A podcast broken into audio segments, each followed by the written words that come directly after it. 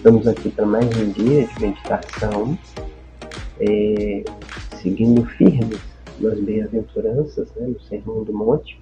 Hoje vamos falar da quarta bem-aventurança. Bem-aventurados os que têm fome e sede de justiça, porque eles serão saciados. Como eu já falei, todas as bem-aventuranças elas são interligadas.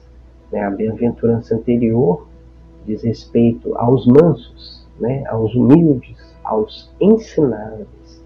A primeira coisa que o cristão aprende é a respeito da justiça.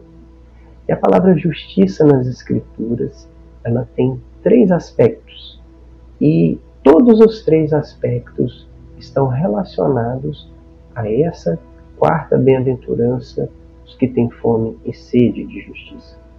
O primeiro aspecto da justiça é o aspecto legal, em que Deus nos justificou em Cristo. O que, que isso significa?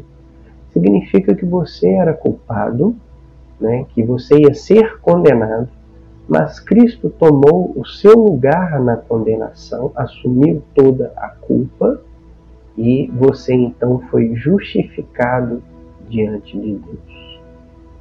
Né? Cristo pagou o preço que você devia no seu lugar. E por isso você foi justificado. E sendo nós justificados, nós podemos nos relacionar com Deus. É... O segundo aspecto é o aspecto moral.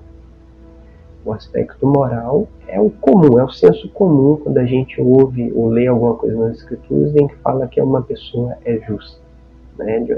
Geralmente, quando a gente vê, ah, fulano era justo, né?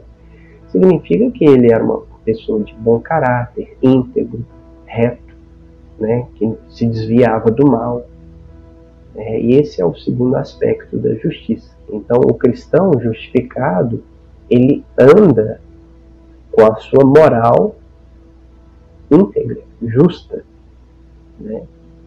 E o terceiro aspecto diz respeito aos, à justiça social. Né? Mas a justiça social não é só aquela lá da ponta, né, em que você chega nos pobres e frágeis da sociedade. Claro, também. Mas ela começa aqui, né, com os próximos, com as pessoas mais próximas a você, em que você é direcionado a essas pessoas para amá-las.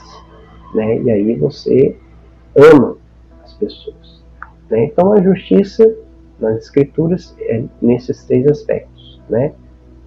Legal, Deus te torna justo diante dele por causa de Cristo Jesus. Moral, em que a partir dessa justificação você tem um andar reto diante de Deus e social, que a partir que o seu andar reto te impulsiona a amar o seu próximo. É, e é interessante que fala que eles têm, fome, né? Os bem-aventurados, os bem resolvidos têm fome disso. Né? Fome e sede são é, aspectos humanos que a gente sacia para simplesmente para tornarmos a ter novamente. Né? Aqui nesse mundo transitório será assim. Né? Sempre teremos fome e sede e devemos é, buscar é, a justiça nesses três aspectos. Mas um dia, em Cristo, toda a justiça se cumprirá na sua vinda, onde estaremos com Deus para sempre, novos céus e nova terra, os quais habitam a justiça. Né? Então, eu queria perguntar para você, se você que tem fome e sede de justiça, é, por qual justiça você tem fome e sede? Será que é pela justiça própria? Aquela justiça que você é, vê o mundo do seu jeito e quer executar o mundo da sua forma? Ou você vê a justiça com a visão de Deus nessas, nesses três aspectos aqui que eu coloquei, em que você entende que era um pecador, mas que foi perdoado e justificado. Você anda retamente e você ama o seu próximo. Né? Eu oro para que o Senhor te dê poder para buscar essa justiça nesses três aspectos e que ela seja viva na sua vida, para que você expresse a Cristo a cada dia. Deus abençoe você.